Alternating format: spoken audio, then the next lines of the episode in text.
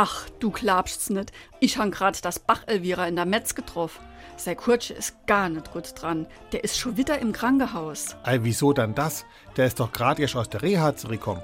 Wie ich ihn die Woche und im Getränkemarkt getroffen habe, hat er eigentlich noch ein ganz munterer Eindruck gemacht. Ah jo, vorgestern wäre er nochmal beim Doktor gewesen und da hieß es nur sofort ab nach Homburg. Ach du lieber Gott. Und dort wäre er dann gleich wieder unter das Messer gekommen. Und dort dabei wäre rausgekommen, dass bei der letzten OP im Oktober anscheinend nicht alles so gelaufen wäre, wie es hätte sein solle.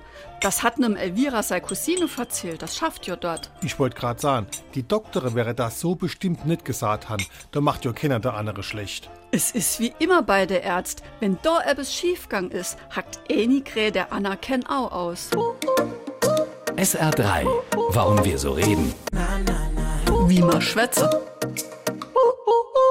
Die Bedeutung der Redensart, wie sie heute benutzt wird, ist klar. Innerhalb einer Gruppe oder eines Standes, hier im Beispiel die Berufsgruppe der Ärzte, redet keiner schlecht über den anderen oder setzt dessen Arbeit oder Leistung herab.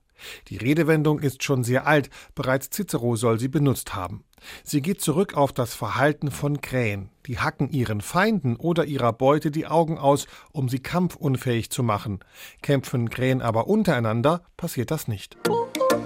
SR3.